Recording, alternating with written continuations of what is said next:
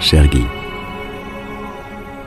Sec et brûlant, vent d'Orient, le Chergui a soufflé à Serge Lutens son parfum le plus envolé. Comme l'ouverture d'un opéra, par ses rafales persistantes, il soulève sur un désert en flammes végétaux, insectes et brindilles dans une irrésistible ascension.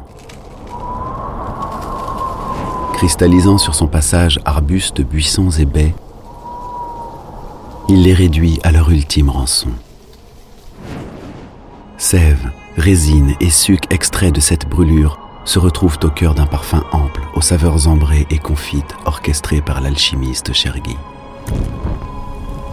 Chef-d'œuvre de Serge Lutens, salué par les critiques les plus exigeants, il demeure un à part que les adeptes se transmettent d'initié à initié.